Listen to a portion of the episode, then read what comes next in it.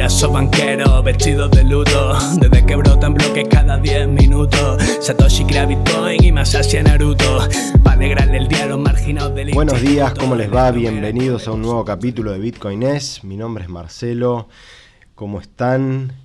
Espero que bien, espero que un poco mejor que yo, que tengo un resfrío. Primeros fríos que llegan a España y bueno, nos atacan estos primeros achaques.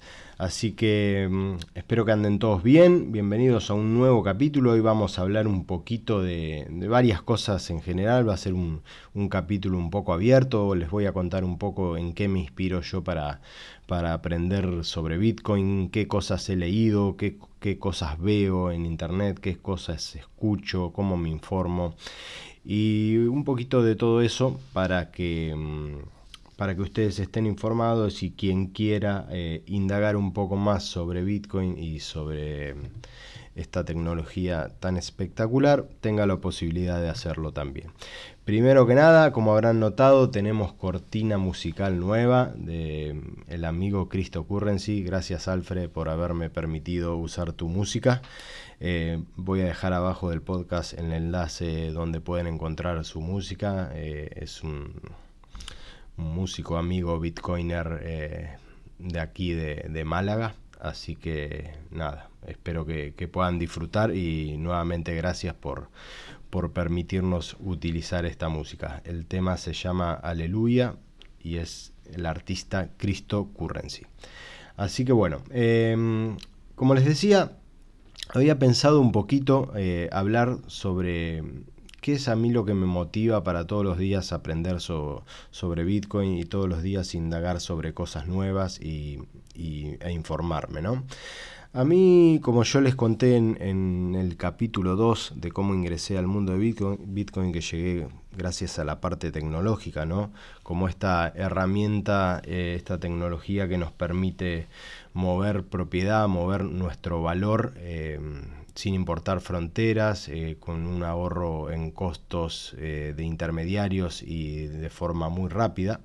Eh, eso fue el momento donde a mí me abrió la cabeza decir que existe una tecnología que, que, que es tan importante que nos permite justamente mover nuestro capital sin ninguna restricción gubernamental, sin ningún permiso, a bajo costo y de forma muy rápida. Pero una vez que uno comienza a caer por la madriguera, como, como le decimos en el mundo de Bitcoin, ¿no? en ese rabbit hole, en ese agujero de conejo em, sacado del libro Alicia en el País de las Maravillas, Em, uno empieza a descubrir cosas nuevas, empieza a descubrir los fundamentos económicos detrás de Bitcoin, empieza a, estudiar y analizar un poco eh, sobre la historia monetaria de, la humanidad, a comprender ciertos aspectos que, antes eh, uno por ahí no, no, tenía, no tenía en cuenta, ¿no? Como dijimos, como decimos siempre, hablar de dinero muchas veces es, es complicado, es algo que nos cuesta hablar, sobre todo los, los que venimos de, digamos, de una, de una tradición o de una cultura eh, latinoamericana, o sea, el tema del dinero siempre ha sido un poco ríspido. Eh, para hablar. Eh, nadie te dice abiertamente cuánto gana, nadie está orgulloso de, ser rico, a diferencia por ahí de en otras culturas que, que sí lo ven como, como una gran ventaja. Bueno, eh, entonces hablar de, dinero y encima hablar de tecnologías nuevas aplicadas a dinero impone, digamos, cierta, cierta dificultad y es algo que yo lo noto mucho em, cuando, cuando trato de de informar a la gente a través de ya sea charlas eh, o cuando me junto con amigos y me preguntan sobre Bitcoin. Hay muchos prejuicios, hay mucho, mm, digamos, miedos que, bueno, de a poco uno trata de ir... Eh, explicando ciertos aspectos para ir calmando ese tipo de, ansiedades o dudas. Ahora con el proyecto de, Bitcoin para pymes que, les conté en el capítulo pasado, también eh, ya hablando más con empresarios o emprendedores que tienen un, conocimiento por ahí más em, abarcativo de la cuestión del dinero, también me, pasa de encontrarme con ciertas eh, rigidez eh, a la hora de cambiar de, pensamiento o bien esta, esta cuestión de dificultad del cambio, ¿no? que, que nos pasa a todos, pero sobre todo cuando hablamos de dinero y tecnologías nos pasa aún más. Nos cuesta salir de la zona de confort, nos cuesta eh, encontrar, digamos, motivaciones para dejar de hacer lo que venimos haciendo hace mucho tiempo y tenemos muchos prejuicios de eh, cuando una tecnología nueva vaya a funcionar o no, si la van a dejar funcionar o no. Entonces son aspectos, digamos, que, que trato día a día y para esto uno tiene que tratar de comprender a Bitcoin de forma integral. Me parece a mí que no basta solamente con explicarlo desde el punto de vista tecnológico, porque evidentemente eh, el hecho de no tener intermediarios o de hacer transacciones de forma rápida, incensurables o, o digamos de forma económica es importante, pero probablemente para mucha gente no. Para mucha gente por ahí puede llegar a ser mucho más importante los fundamentos económicos de Bitcoin, su cantidad limitada, su valorización potencial en el tiempo, ¿no? Si uno lo ve como punto de vista de inversor, donde dice, la verdad que yo no considero Bitcoin como una forma de dinero de que me sirva para realizar transacciones o intercambios comerciales, pero sí lo considero como un gran, una gran reserva de valor potencial a largo plazo. Entonces también hay que, hay que mm, involucrarse o hay que digamos, eh, comentar Bitcoin sobre ese aspecto. Y por ahí también tenemos el aspecto filosófico, que es a mí principalmente el que más me, atrae hoy por hoy, ¿no? Eh, un poco ya para, para, todos los renegados del sistema o para todos aquellos que, les gusta mm, eh, replantearse todo y que no les gusta aceptar lo que dice el status quo y aceptar todo tal cual nos ordenan. O sea, comienzan a aparecer un montón de, replanteos de gracias al conocimiento y a, caer un poco más sobre por el agujero de conejo de Bitcoin, ¿no? O sea, es que es este dinero que no depende de ningún estado, eh, esta separación del Estado y del dinero, así como en su momento fue clave la separación del Estado y la Iglesia, em, o por qué tiene que existir eh, la inflación, por qué, digamos, los bancos centrales, la Fed, nos hablan de que un 2% de inflación es está bien y es permisible, eh, cuando Bitcoin, por ejemplo, con su escasez absoluta nos plantea un panorama totalmente disruptivo que sería un mundo sin inflación, un mundo deflacionario donde nuestra moneda cada vez se valorice más. Eh, entonces empezamos, o, la cuestión esta de Bitcoin igual energía y la energía es tiempo, eh, ¿no? Es, algo que a mí me, resulta fascinante. Entonces, bueno, eh, como les decía, cuando uno trata de explicar Bitcoin, trata de abordarlo eh, desde distintos puntos de vista de acuerdo con la gente que uno habla. Cuando uno habla, por ejemplo, con un argentino o con un latinoamericano donde venimos teniendo problemas sistemáticos de economía, de, pérdida de valor de nuestra moneda, de devaluaciones, de confiscaciones, cuando vos le entrás desde el punto de vista económico y de propiedad privada de Bitcoin, lo entienden realmente fácil. Ahora, esa misma conversación con un español o con un alemán, por ahí tiene menos sentido y por ahí podés llegar a entrar más por el tema filosófico o por ahí sí por el tema de, de, propiedad privada, de, de, privacidad en las transacciones y todo eso, ¿no? Pero como no tienen por ahí una necesidad económica del día a día, por ahí le importa un poco menos el hecho de que de Bitcoin como moneda. Pero bueno, eh, entonces, ¿qué, es lo que, lo que leo yo?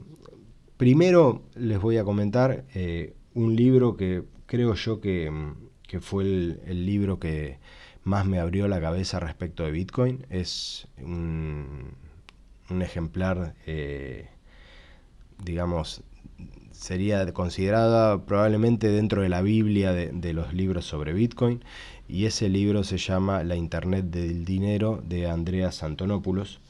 Eh, es un libro increíble, muy, muy didáctico, muy sencillo. Andreas Antonopoulos tiene una forma muy, muy sencilla y muy, muy, muy divertida de explicar Bitcoin.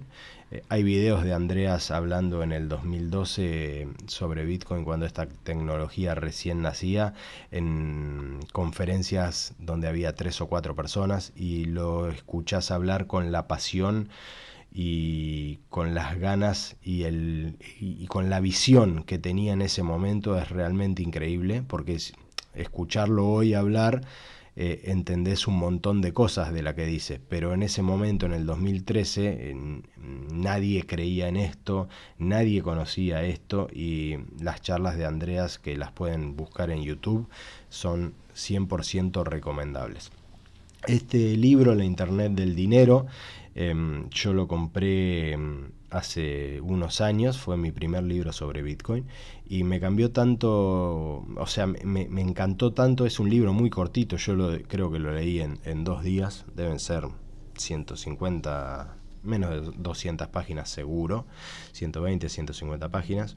Y mm, no sé si esta anécdota ya la conté, pero ese libro yo agarré y escribí en la primera hoja del libro eh, con una lapicera. Mi nombre es Marcelo, este libro a mí me cambió la vida y el objetivo cuando te llegue a tus manos es que lo leas y si realmente te interesa y te pasó lo mismo que a mí, lo pases a un amigo para que lo pueda leer. Em, ese libro se lo pasé a mi papá, mi papá se lo pasó a mi hermano, mi hermano se lo pasó a un amigo, ese amigo se lo pasó a otro amigo y vaya a saber por dónde anda ese libro. Así que fue como un, un aporte a, la educación de Bitcoin, e, esa, esa acción mía, ¿no? De, ir pasando ese libro con esa dedicatoria para ir eh, concientizando o para ir informando gente, que es un poco también la, tarea con este proyecto de Bitcoin para pymes que le conté la semana pasada. Em, ese fue el, libro, digamos, que uno de los primeros libros que leí de Bitcoin y que realmente me, me encantó porque lo abarca desde aspectos Em, históricos, comparándolos con otras disrupciones tecnológicas que hablamos ya en un capítulo anterior. Eh, hace comparaciones como cuando irrumpió la tecnología del automóvil y cómo la gente lo veía como una amenaza o como algo que no iba a funcionar y que los, con los caballos andaban bien, etcétera, etcétera, etcétera. Eh, después habla mucho sobre la inclusión financiera en el mundo, o sea, de que hoy más del 60% de, del mundo que de la gente que vive en el mundo hoy no tiene acceso a una cuenta bancaria ni a cualquier instrumento financiero y como Bitcoin abre las puertas a todo eso, ya que con una simple teléfono móvil y una conexión a Internet eh, podemos acceder a la red de Bitcoin y utilizarla para lo que deseemos. Así que es un libro realmente que vale la pena, lo pueden comprar en versión papel, lo pueden comprar digamos, en, versión digital. Y es un resumen de todas las charlas que ha dado Andreas Antonopoulos eh, en los últimos años respecto a diferentes temas de Bitcoin. Otro libro que también este sí es considerado seguramente la Biblia, eh, hablamos de este sobre todo en la historia del dinero, se llama El patrón Bitcoin y es de Seif Adin Amus. Eh, es un libro fundamental más allá de Bitcoin, es un libro fundamental para, para entender qué es el dinero, cuáles son los problemas que tenemos actualmente con el dinero y entender que esos problemas son los mismos que viene sufriendo la humanidad desde los últimos 5.000 años. O sea, los problemas de inflación, los problemas de impresión monetaria, los problemas del poder central manejando la emisión monetaria. Esto viene desde antes de los romanos y siempre las consecuencias terminan siendo las mismas. El patrón Bitcoin es un libro que habla mucho más respecto a la historia del dinero que a Bitcoin. De, de hecho, creo que solamente los últimos tres capítulos son dedicados a Bitcoin y después habla mucho sobre historia, habla mucho sobre fundamentos de, economía austríaca, que es realmente eh, interesante.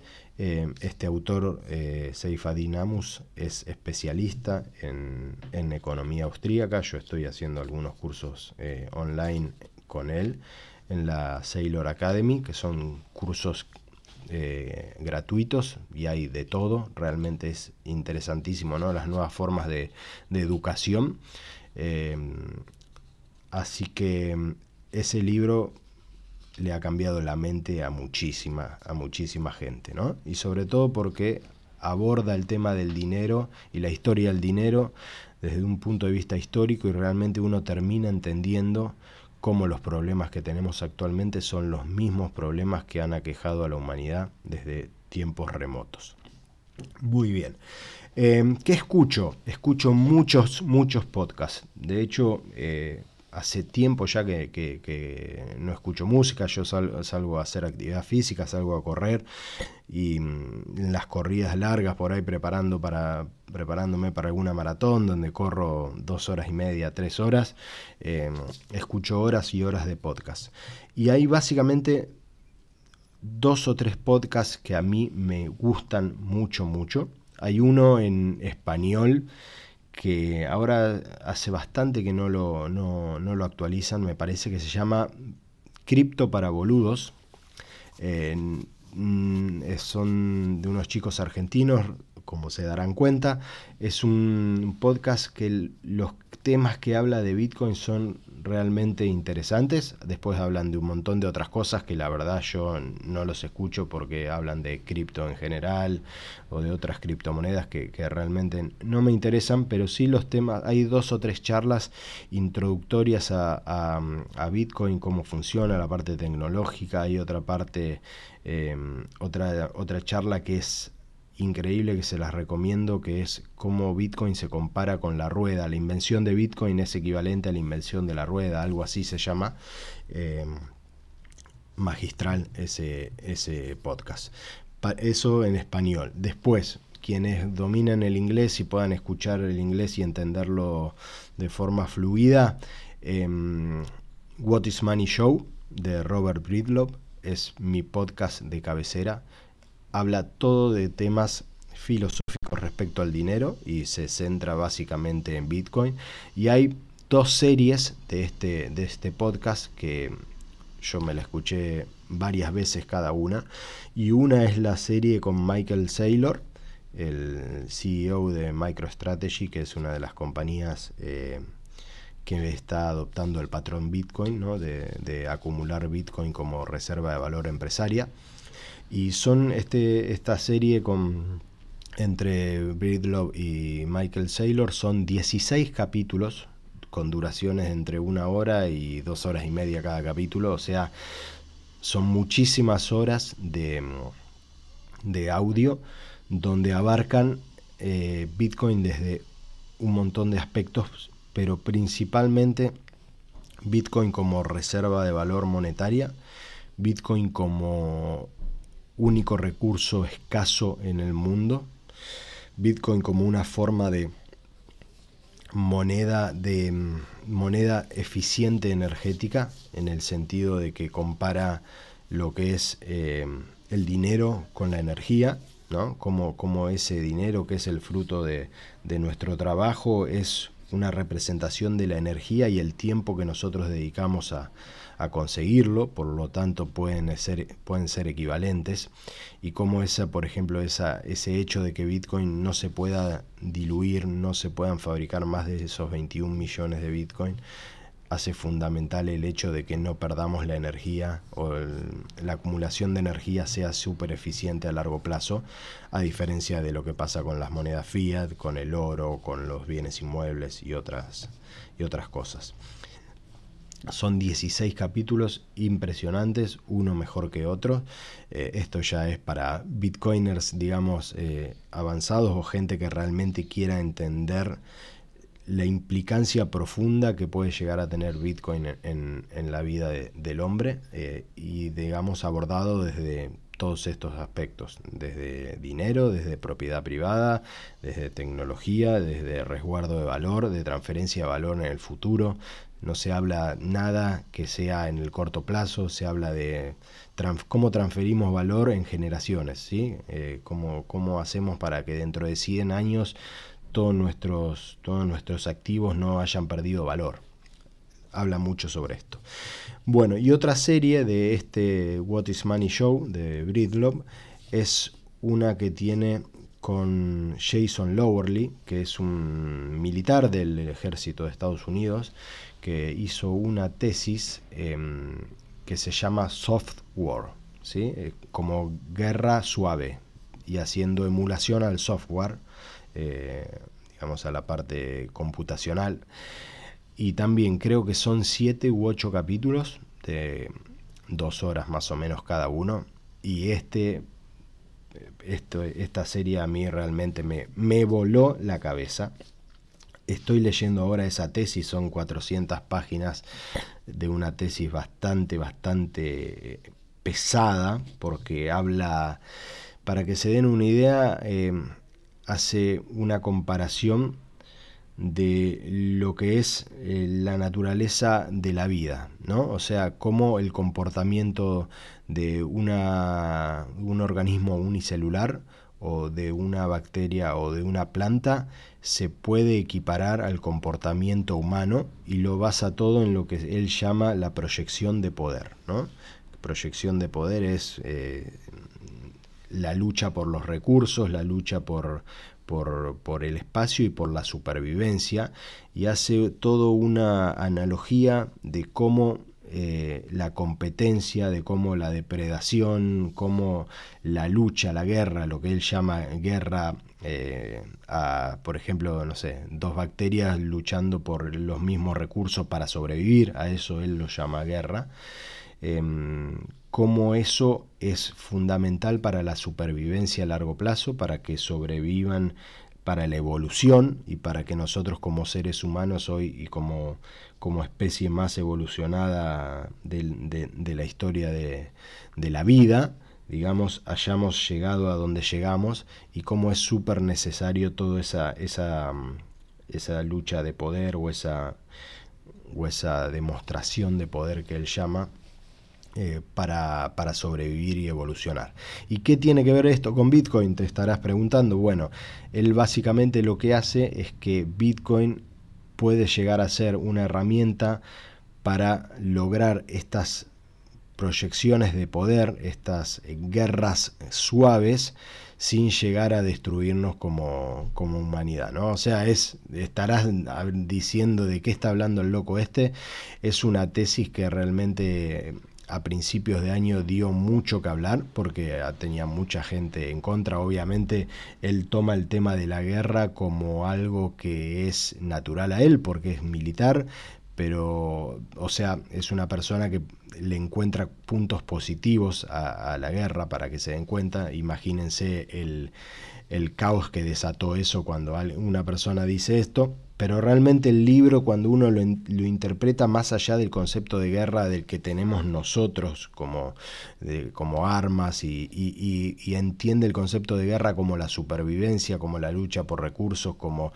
acaparar los recursos antes que otros para sobrevivir, em, es realmente impresionante. Eh, es un libro que más es un podcast, perdón, que más allá de Bitcoin vale la pena escucharlo para acordarnos de cómo funciona normalmente el mundo, ¿no? de, cómo, de cómo es cómo termina siendo la, vida real, que no es ni cruel, ni es dura, ni es sencilla, es simplemente la vida. Somos eh, especies, eh, seres vivos luchando para sobrevivir y para vivir más tiempo, ¿no? En contra de, de esta entropía del universo que todos sabemos que vamos a estar muertos dentro de unos años pero todos nuestros esfuerzos y toda nuestra energía y todo nuestro trabajo está dedicado para alargar lo más posible la vida.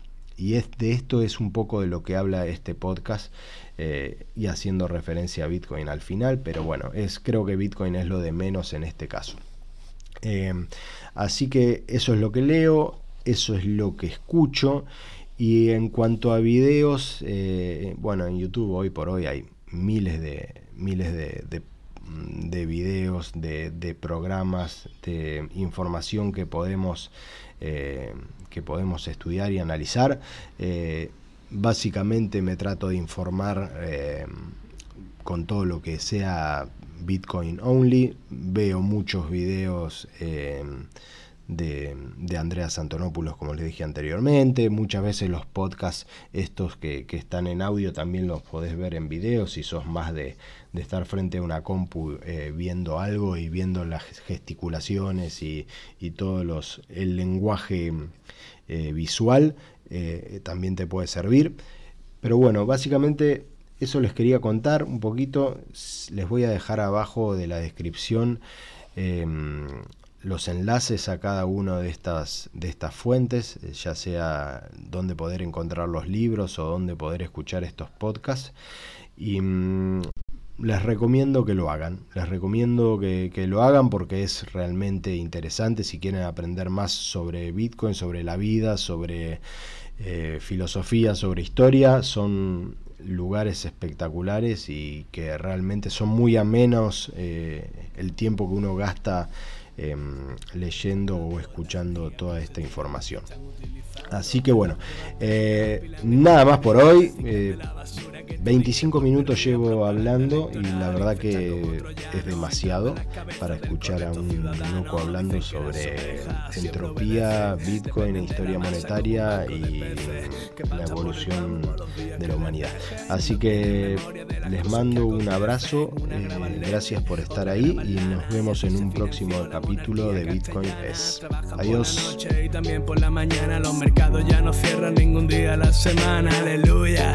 aleluya. Por fin mi moneda es la misma que la tuya, aleluya, aleluya.